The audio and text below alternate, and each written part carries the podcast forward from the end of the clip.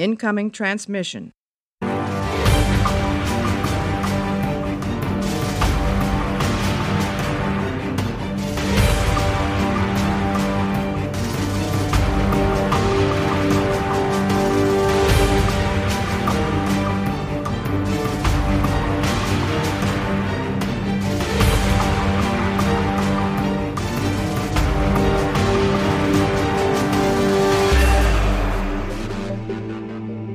Hallo und herzlich willkommen zu Auf eine Kippe mit Mario und Chris. Hallo Mario. Hallo Chris. Ich habe wieder ganz viele bunte Zettel. Ich hoffe, man hört ihn. Hörst du die? Ja, ne? Ja, ich habe ganz viele bunte Pillen. Sehr schön. Hast du zwei davon genommen? Weil mehr als zwei wären Nein, unverantwortlich. Die blaue oder die rote? Äh, die gelbe und die pinke. Ich habe einen Zettel rausgesucht. Bist du soweit? Nein. Nein? Immer noch nicht? Heute ist der Tag der dummen Antworten. Natürlich bin ich bereit. Äh, bereit. Es ist eins von deinen Themen. Macross. Juhu. Ma Macross? Wie wird das ausgesprochen? Ich kenne es überhaupt nicht. Was Makros. ich wusste es. Er hat sich vorbereitet. ist das? Ist, nein, ich habe wirklich, Also. ich habe wirklich nichts vorbereitet. Zur Definition für die Hörer, aber auch für dich. Die Macross-Saga oder auch Super Dimensional Fortress Macross, SDF Macross, ist eine in Japan seit ja fast schon 40 Jahren laufende Anime-Serie, die vielleicht äh, deutschen Zuschauern auch noch bekannt sein könnte unter dem Namen Robotech. Sagt mir auch überhaupt gar nichts. Wann ist sie denn gelaufen oder wann ist sie denn angelaufen, besser gesagt? 82, 83. Also es ist wahrscheinlich so ein Anime, der auf MTV in den 90ern rausgegangen ist, oder? Kann das sein? Ja, MTV war nicht intelligent genug, ihn zu zeigen, aber dafür Vox im Nachtprogramm äh, hat den Film Macross Do You Remember Love, welches eigentlich den Abschluss der Serie darstellt, gezeigt. In kurz, es gab eine Anime-Serie, ähm, ja, es war so eine Mischung aus, aus Western-Anime und ähm, japanischem Anime im amerikanischen Fernsehen. Also Ähm. West Western-Anime heißt dann, dass es westlich produziertes Anime ist. Ja, das Also nicht- wurde Okay. zwar von Japanern gezeichnet, aber nicht im typischen kompletten Anime-Stil, sondern ein bisschen mit westlichen Einflüssen. Ähm, später hat man daraus auch sowas wie die, die Space Cowboys, ähm, wie heißt er noch? Der, der S- Saber Rider. Saber Rider and Genau, the Star etwas Sheriffs. Cowboy Bebop Der auch, kam oder? etwas später. Cowboy Bebop wäre wieder typischer japanischer Style. Der Aha. hat keinen Western-Style. Okay. Und äh, die Story in kurz, es wird ein riesiges Raumschiff auf der Erde gefunden, mehrere Kilometer lang. Dieses Raumschiff verwandelt sich im Laufe des Films auch in einen Robot. Ähnliches äh, Ding. Ja, es ist für Menschen gemacht von der Größe her. Und mit diesem Raumschiff werden die außerirdischen Zentredi auf die Erde gelockt. Die sehen aus wie Menschen, sind allerdings so 10 bis 15 Meter groß circa. Größen variieren ja komischerweise in Animes immer so ein bisschen. Ja, die Erde wird platt gemacht und die letzten Überlebenden der Erde sind an Bord dieser Super Dimensional Fortress Macross. Ähm, lange Story, viele Kämpfe mit ähm, Mechas, also Ist, ist das jetzt ein Mecha-Shonen oder was ist das? es ist ein Mecha, aber nicht schonen. Okay.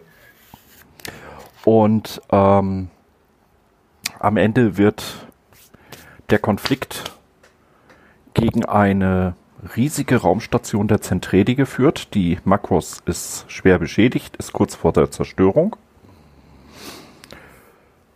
Das Ganze wird noch natürlich aufgepeppt, typisch japanisch durch Love Story und äh, Coming of Age und diesen ganzen Käse.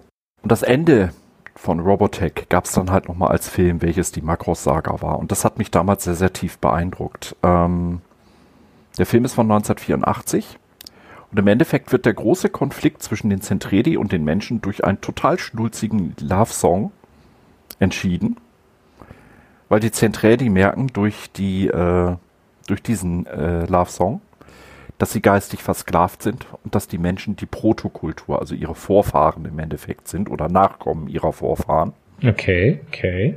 Auf gut Deutsch irgendwelche Außerirdischen, die auch Menschen sind, von denen wir Menschen abstammen, haben diese Super Dimensional Fortress irgendwann mal gebaut. Und dann richten sich mehrere 10.000 Zentredi-Schiffe und die Makros und ihre kleinen Roboter oder robotähnlichen Flugzeuge gegen diese riesen Festung, die größer ist als sämtliche Planeten des äh, Sonnensystems zusammengenommen. Und man muss sich das einfach vorstellen, zu einem 80er Jahre super schnulzigen Love-Song fliegen Eingeweide und abgetrennte Köpfe durch die Gegend. also auch ein bisschen Splatter mit dabei. Okay, ja, natürlich, okay. klar. Aber Splatter, Sex, Drugs, Rock'n'Roll, alles mit drinne. Aber warum reden wir in 2020 jetzt noch über Macros? Warum habe ich es mir noch nicht angeguckt? Weil die Serie selbst heute noch sehr aktuell ist. Ähm, mit heutigen Standards die späteren nachfolgenden Macross-Serien, ähm, die auch immer noch erscheinen, mithalten können. Weil vor allem Macross ähm, ja, jetzt dieses Jahr wieder neue Teile, neue Folgen in Japan bekommen hat. Richtig schön mit 3D animierten Luftkämpfen und so weiter. Und weil Macross einen Einfluss auf die Popkultur hat, der einfach ähm, phänomenal ist. Aber weitestgehend unbekannt. Jetzt muss man ein bisschen ausholen. Es gibt natürlich bei unseren Hörern, hoffe ich doch zumindest den einen oder anderen, der Battletech kennt. Das Tabletop sowie die äh, gar nicht mal immer unbedingt so guten Computerspiele. Ich kenn's nicht. Sagt mir gar nichts. Aber ich kenne andere Mecherspiele. Ja, Battletech, die ganz großen zwischen 25 und 100 Tonnen schweren Kampfroboter. Okay. Das Battletech-Universum von Fasa, das war der Hersteller, der es damals anfangs vertrieben hat, hatte ganz zu Anfang ähm, die kompletten Mecha-Designs aus Robotech übernommen.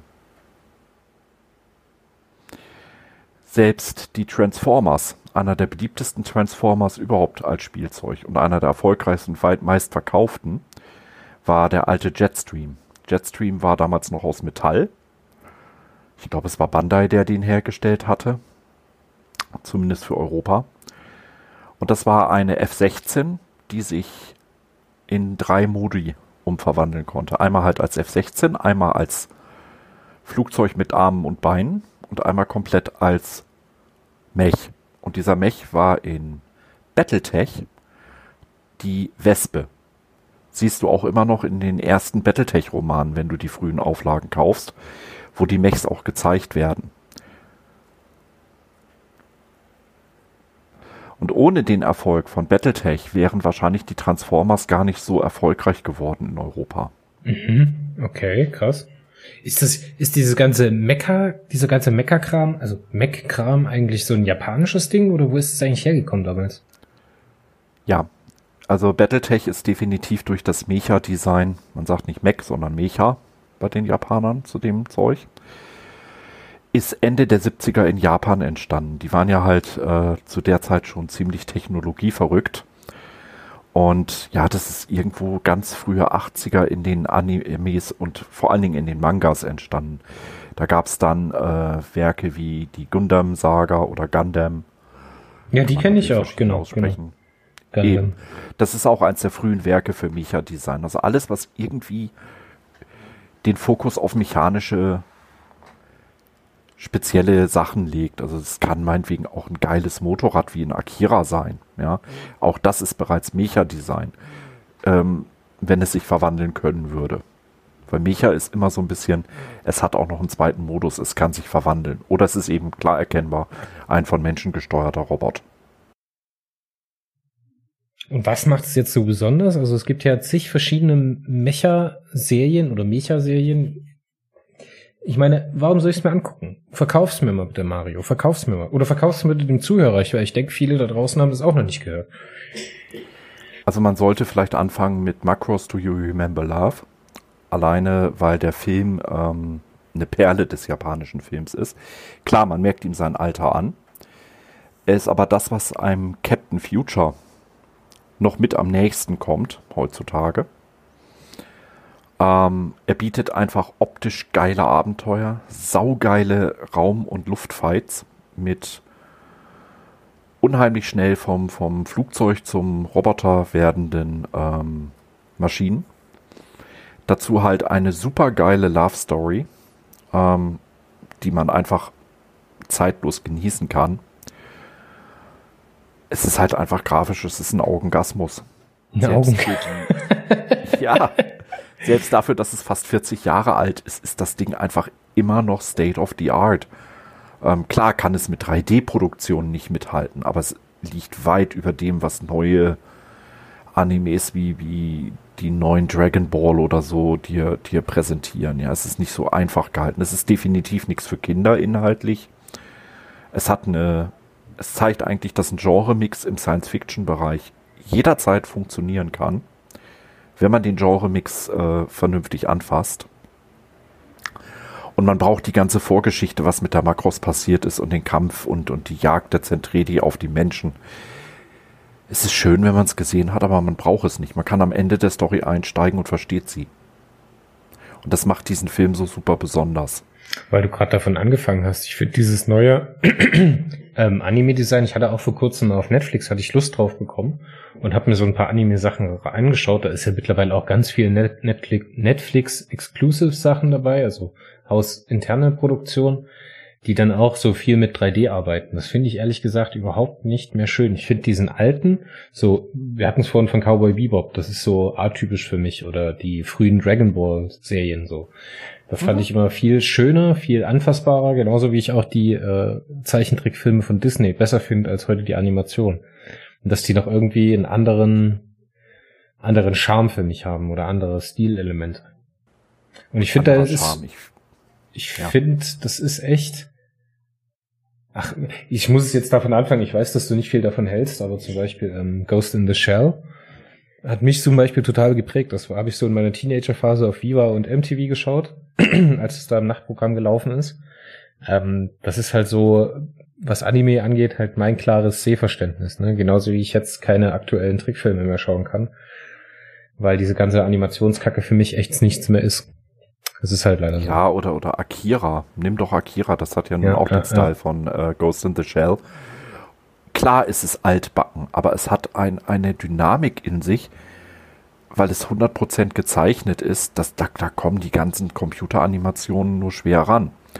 Weil Computeranimationen wirken immer heutzutage, außer es ist wirklich sowas wie, wie der Final Fantasy Film, sie wirken halt unheimlich steril. Ja, so uncanny wirken sie. Also man, man versucht, das Gehirn versucht sich da eine reale Situation vorzuführen ne, weil die sich viel flüssiger bewegen, wenn die Animationsstufen viel mannigfaltiger sind. Und in den alten handgezeichneten Sachen, da hat man ja immer so, dass diese Bewegungen so abgehackt sind, ne, und so klar comichaft. Das ist, das hat halt so ein eigenes Flavor für mich, was ich da halt bevorzuge, muss ich ehrlich sagen. Seltsamerweise ist es bei ähm, Macross tatsächlich ein bisschen anders. Ja, sie nutzen 3D-Unterstützung bei den Fights. Ja, die, die äh, modernen Fights, wir können ein Video gerne mit Kenny Loggins ähm, Danger Zone mit verlinken zu YouTube für die äh, Zuhörer, wenn wir wollen. Muss Chris gucken, ob das rechtlich möglich ist. Nee, ist es nicht. wir können es verlinken. Okay, ja. Wir können es wir können's in Blogpost verlinken und dann könnt ihr es euch angucken. Ja, dann könnt ihr wirklich mal schauen, ähm, dass 3D-Animationen in Luftfights nicht unbedingt grottig aussehen muss. Es wirkt immer noch dynamisch und geil. Und genau das zeichnet für mich äh, die Serie auch aus. Deswegen gucke ich auch die neuen Teile auf Japanisch. Ich fand, das war immer so ein Fehler, den man früher gemacht hat, wenn man versucht hat, in Anime, also in eigentlichem echten 2D, ne, ohne eine Tiefe zu simulieren, wenn man da versucht, 3D darzustellen. Ich meine, bei den Kickers war das immer so, dass sich die Kamera oh, dann ja. so über, über die um die Charaktere gedreht hat und sowas. Das fand ich immer doof und finde das auch heute nicht gut, weil diese Erzählweise wie im Puppentheater, dass du es praktisch bloß von vorne siehst, ne, als ob du wirklich als Zuschauer dabei sitzt oder am, am, bei den Kickers halt an der Seitenlinie sitzt und dir das anguckst, finde ich dann besser, als wenn das dann versucht, damit noch so 3D außenrum um die Charaktere, die dann sich so phasenweise verändern, das fand ich immer nicht so gut. Aber wie gesagt, zu Makros an sich kann ich da wenig sagen. Ich habe es auch ehrlich gesagt noch nicht gesehen. Und die Regeln heißen keine Recherche. Also ich kann es jedem echt empfehlen. Es ist halt ja das, das zweitnächste, was es zu Captain Future tatsächlich auf dem Markt gibt. Ich meine, klar, Captain Future ist, glaube ich, jedem deutschen Science-Fiction-Fan irgendwo ein Begriff. Ähm, das, was Captain Future natürlich am nächsten kommt, ist der Film Interstellar 5555 von äh, Daft Punk. 60 Minuten, komplett ohne gesprochene Worte. Eine Story nur erzählt durch die Musiktracks. Der ist allerdings äh, schwer zu finden. Und äh, ja, ich habe gerade meine Brille geputzt, falls das Kratzen jemand gehört hat.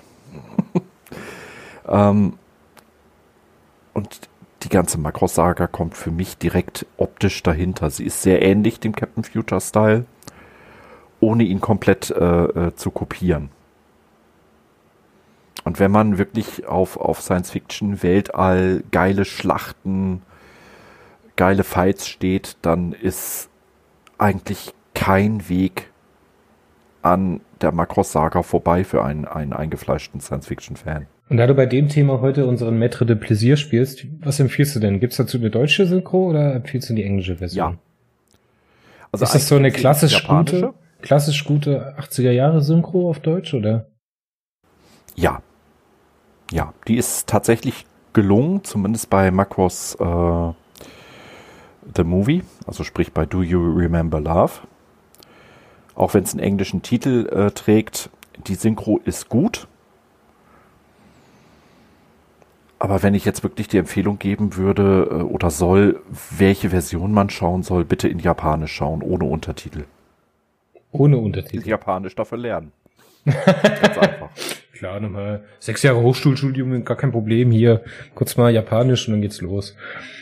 Naja, mit, mit sechs Jahren Hochschulstudium kommst du nicht über die Runden. Da verstehst du nicht ein einziges Wort Japanisch, wenn du in Japan bist.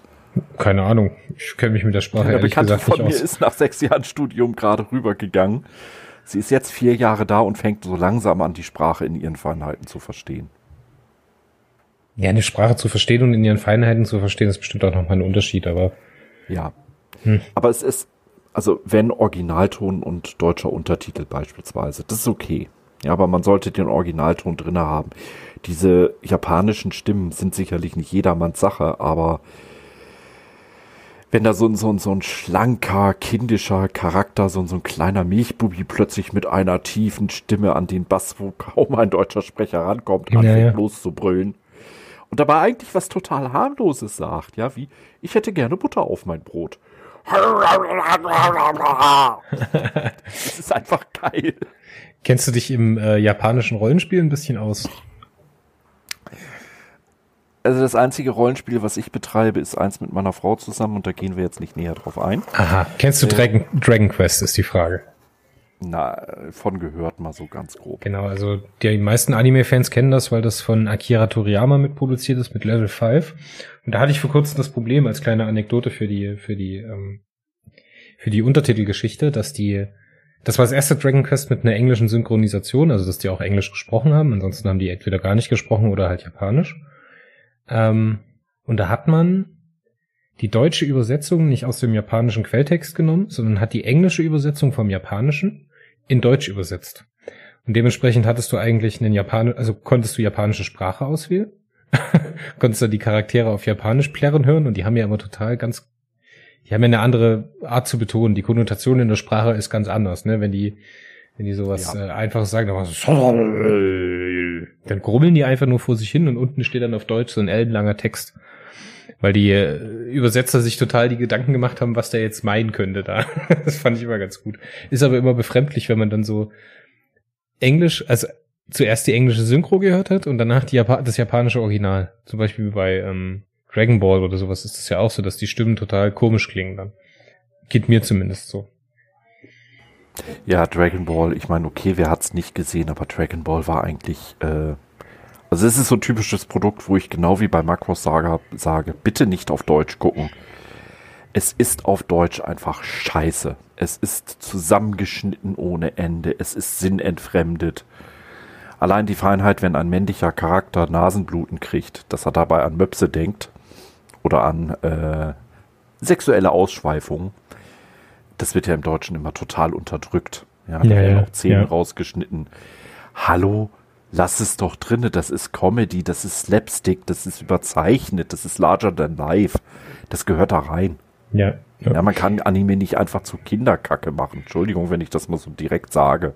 Mario, Mario, ich, Markus, hast du das ich krieg grad, ich krieg grad aus der Regie. Ja, ja, ja, ich sehe dich, ja.